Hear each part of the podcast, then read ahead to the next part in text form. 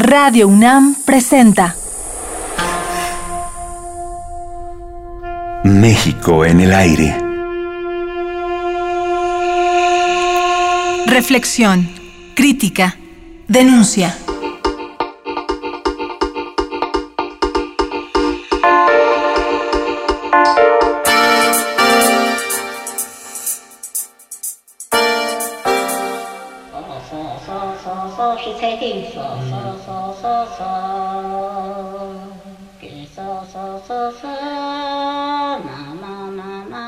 Solemos pensar el patrimonio cultural en términos de museos y monumentos, bibliotecas, ciudades prehispánicas o coloniales, arquitectura, huellas físicas de nuestro paso por el mundo que nos dan identidad.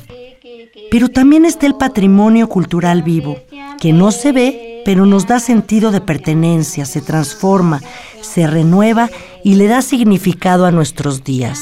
Es el patrimonio cultural intangible, inmaterial, del que Lourdes Arispe se ha ocupado intensamente en los años recientes. Lourdes, en la era de la globalización, el patrimonio cultural sigue siendo factor de identidad, sigue siendo nuestra mayor riqueza. Mira, no podemos detener esa riqueza porque si tú ves un mapa de la historia de las civilizaciones mundiales, México fue uno de los cuatro centros que generó una civilización original con varias altas culturas y imperios, etc. Eso queda y es muy interesante cómo los residuos de eso son visibles por una parte, están las pirámides, este, los grandes centros históricos, pero por otro lado es invisible y está en la gente, está en la mente de la gente, está en las manos de los artesanos. Ahora, la gran pregunta es, en este nuevo contexto de redes sociales a través de las nuevas tecnologías de comunicación, un nuevo lenguaje, forma de comunicarte personalmente con, tus gentes, con tus amigos, con instituciones, totalmente distinto. En este nuevo contexto, ¿qué va a pasar? Lo que hemos visto en los proyectos que hemos tenido aquí en Morelos, Guerrero y Puebla y Oaxaca, es que la gente responde muchísimo porque para ellos su identidad está muy cercana todavía a lo que llamamos patrimonio intangible. Son las fiestas, son las ceremonias, son los simulacros de los actos de independencia y de la revolución, es la música, el estar en tertulias de estas así de pueblo, que son muy ricas y que tienen un impacto social enorme, ellos no lo quieren perder. Entonces no se trata de que alguien de fuera o la UNESCO o el gobierno diga, no, no, miren, tienen que conservar esto. No, la gente de los pueblos no lo quiere perder y la gente de la colonia del Valle no lo quiere perder. Entonces estamos viendo algo interesante que es un interés muy renovado y muy consciente de que eso es valioso y que lo pueden perder. Nos cuenta Lourdes Arispe que en el CRIM han realizado 15 documentales acerca del patrimonio cultural intangible, en donde el objetivo ya no es documentar la fiesta o la danza en sí mismas, sino investigar el sentido que tiene para la gente participar en estas celebraciones.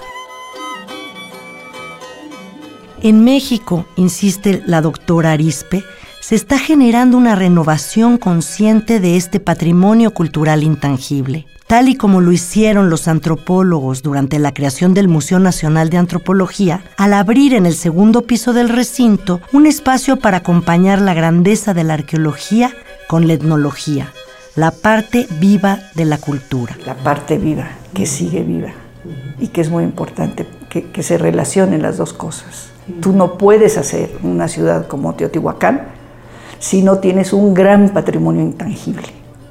Entonces piensa en los barrios de los artesanos, los barrios de los migrantes, los barrios de los postecas, toda una ideología de, de un Estado que creó una ciudad que funcionaba. Eso tenía intrínseco una cultura y lo que estamos perdiendo es eso. Entonces ahora como ciudadanos cada vez este, sabemos menos cómo podemos participar. Ya, la transición demográfica no la hicieron. los, dos gobiernos de derecha.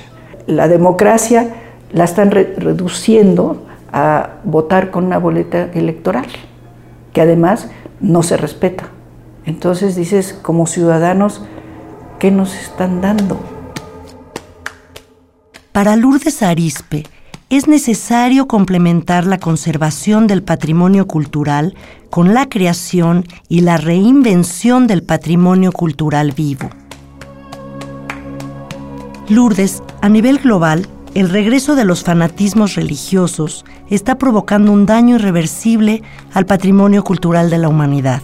Lo vimos con los talibanes cuando destruyeron los budas de Bamiyan en Afganistán y ahora lo vemos en Siria con las acciones destructoras de ISIS. ¿Hay manera de detener esta barbarie? Pues sí, es volver a situar el Estado como el, el árbitro de las fuerzas políticas y que la Iglesia no vuelva a tener el poder que tuvo alguna vez para detener toda la creación cultural o para forzar que la creación cultural esté ceñida solamente a un tipo de cultura. En México tenemos muchas culturas y hay que insistir en que la cultura mexicana tiene una riqueza que fue de toda Mesoamérica.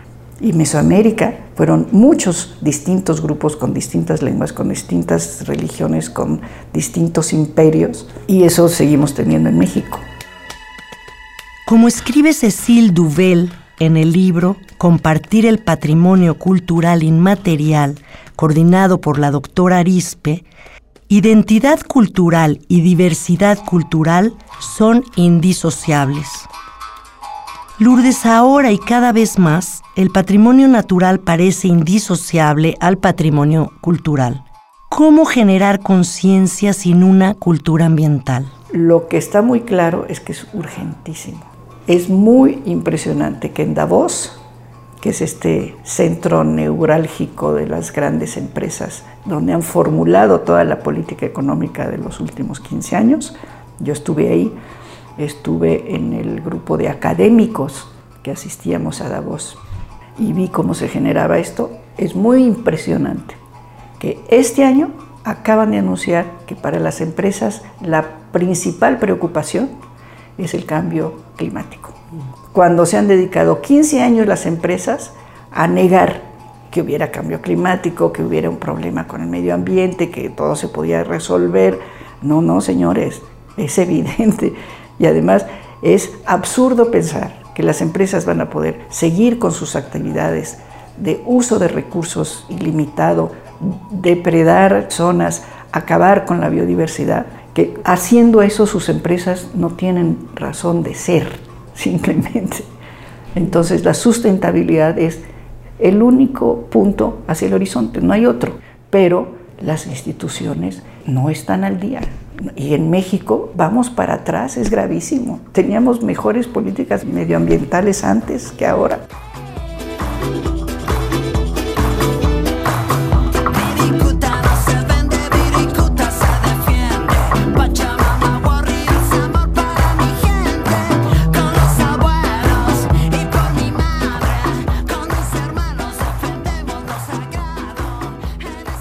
Uno de los retos que enfrenta México hoy es el que tiene lugar a partir del cada vez mayor interés de empresas mineras transnacionales, sobre todo canadienses, por explotar territorios donde el patrimonio natural y el cultural van de la mano.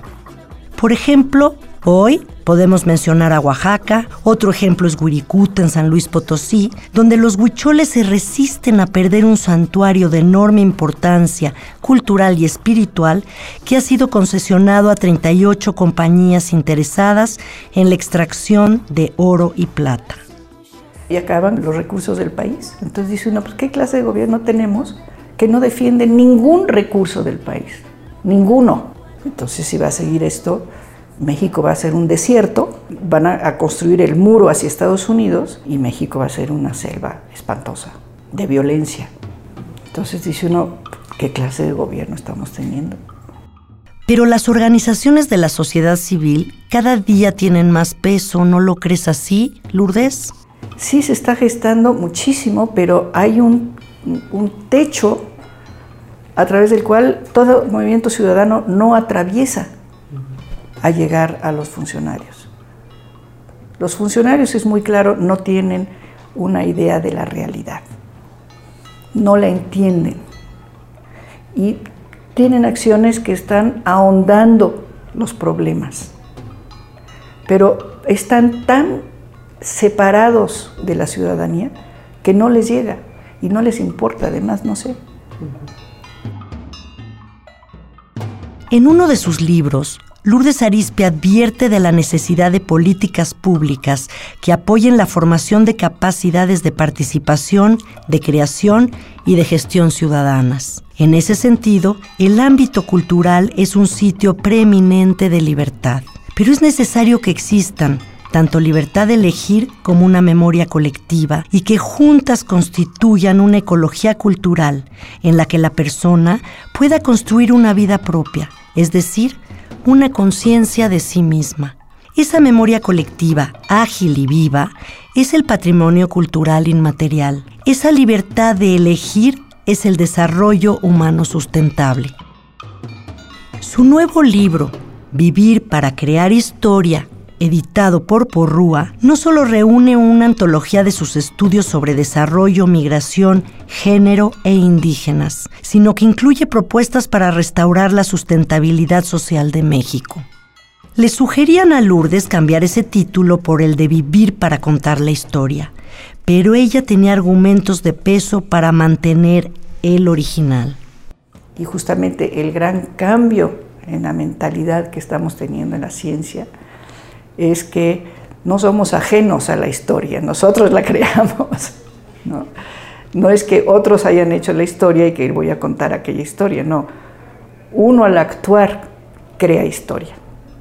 Y esto es particularmente importante para las mujeres, porque las mujeres igual se supone que siempre hemos estado en los márgenes de la historia, lo cual no es para nada cierto. Las mujeres han estado siempre apoyando los movimientos revolucionarios, los movimientos eh, de ciudadanía, los movimientos sociales. Entonces, por eso el título. Autora de múltiples textos al respecto, como Indígenas en la Ciudad de México, El caso de las Marías y La mujer en el desarrollo de México y de América Latina, Lourdes Arispe lanzó esta idea hace ya más de 15 años, cuando la Organización para la Cooperación y el Desarrollo Internacional, la OCDE, en París, le invitó a dar una conferencia en su vigésimo quinto aniversario. Ella la tituló Hacia la sustentabilidad cultural y social.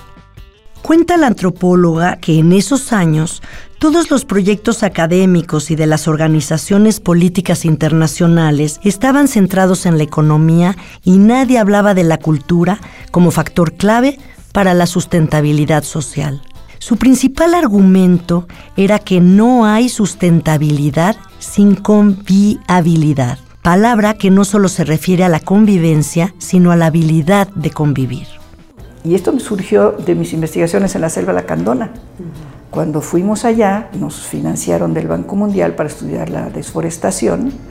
Y yo dije, bueno, vamos a estudiar las percepciones sociales de la desforestación. Y nos encontramos ahí que nunca se va a lograr evitar la desforestación, evitar el cambio climático, si la gente no está de acuerdo. Porque lo que hicieron ahí en la selva lacandona fue el Banco Mundial mandó expertos que les decían a los campesinos, ustedes tienen que hacer esto y esto y esto y esto. Acto seguido, tú que conoces a los campesinos mexicanos, dijeron, de ninguna manera. Si ustedes en las ciudades ya cortaron todos sus árboles, ¿por qué vienen aquí y nos molestan de que no debemos cortar nuestros árboles? Entonces de ahí me surgió esta idea de que si no hay esta habilidad para la convivencia, no hay sustentabilidad y se publicó su libro Cultura y Cambio Global, Percepciones Sociales sobre la Desforestación en la Selva Lacandona, firmado con Fernanda Paz y Margarita Velázquez. Años después, Lourdes Arispe escribió otro artículo, incluido en su nuevo libro, sobre cómo restaurar la sustentabilidad social. Y luego, eh, ese artículo en especial, cómo restaurar la sustentabilidad social, le escribí justamente cuando la guerra contra eh, las drogas del presidente Calderón estaba produciendo un desastre.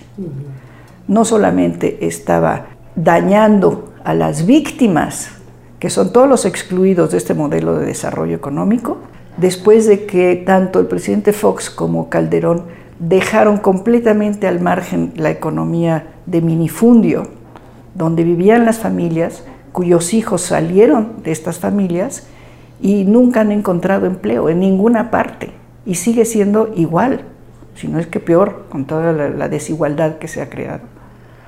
Frente a eso, entonces la guerra de Calderón estaba matando a las víctimas y al mismo tiempo provocando una alza en todos los índices sociales. El índice delictivo, no se diga, el índice de drogas tampoco, el índice de suicidios de jóvenes, por ejemplo, el índice de desempleo, bueno, todos los índices sociales estaban bajando. Y lo que yo vi en esa acción fue, obviamente tenemos que detener a los criminales, pero por Dios hay que hacerlo de manera inteligente. Esa fue la forma peor para haber enfrentado un mercado de drogas que es la gran empresa internacional. Y entonces lo que yo decía, primero hay que evitar esta actitud punitiva que fue la que expresó el presidente Calderón. Hay que castigar a los malos, que digo, es una simpleza de la doctrina católica llevada a sus peores consecuencias. E, eso es no entender a la sociedad, no saber qué está pasando en la sociedad y querer limitar la participación de las mujeres, y querer que se dé eh, religión solamente en las escuelas y no educación sexual, en fin, en todos los frentes estaba habiendo un retroceso. Y ahí fue cuando escribí ese artículo, básicamente para decir es que va a ser peor. Esto ha hecho mucho más difícil que se resuelvan todos los otros problemas.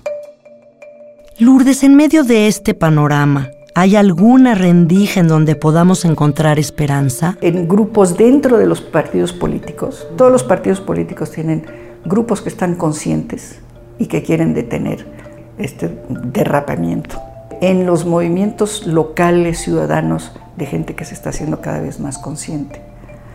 En los políticos que sí tratan de decir cosas importantes, pero que los acallan siempre en los medios masivos de comunicación y en los jóvenes, que no se van a dejar, porque cada vez son más conscientes, cada vez se comunican más, cada vez tienen aspiraciones que, quieren realizar porque les han prometido esto, y en eh, producir más ideas para renovar toda la, la estructura estatal, para renovar las políticas, para renovar la política cultural, pero tiene que ser algo alentado, y nutrido, que se nutra. Y eso es lo que tenemos que seguir construyendo.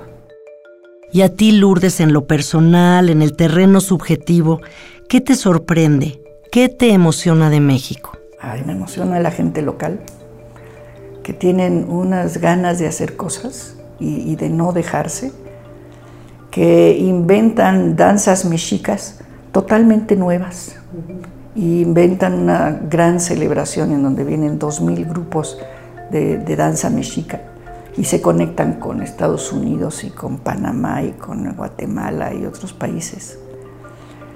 Y las mujeres de los, de los pueblos que tienen una resiliencia, ahora sí que es capacidad de rebote frente a todo lo que está pasando. Y los gobiernos que sí intentan hacer algo, ¿no? En Morelos, este, el el gobernador Graco y su gobierno de veras han estado intentando hacer muchas cosas y han hecho algunas cosas muy bien. Entonces sí hay, sí hay todavía gente que está dispuesta a, a entrarle y a tratar de reconstruir este país. Hasta aquí nuestra conversación con Lourdes Arispe.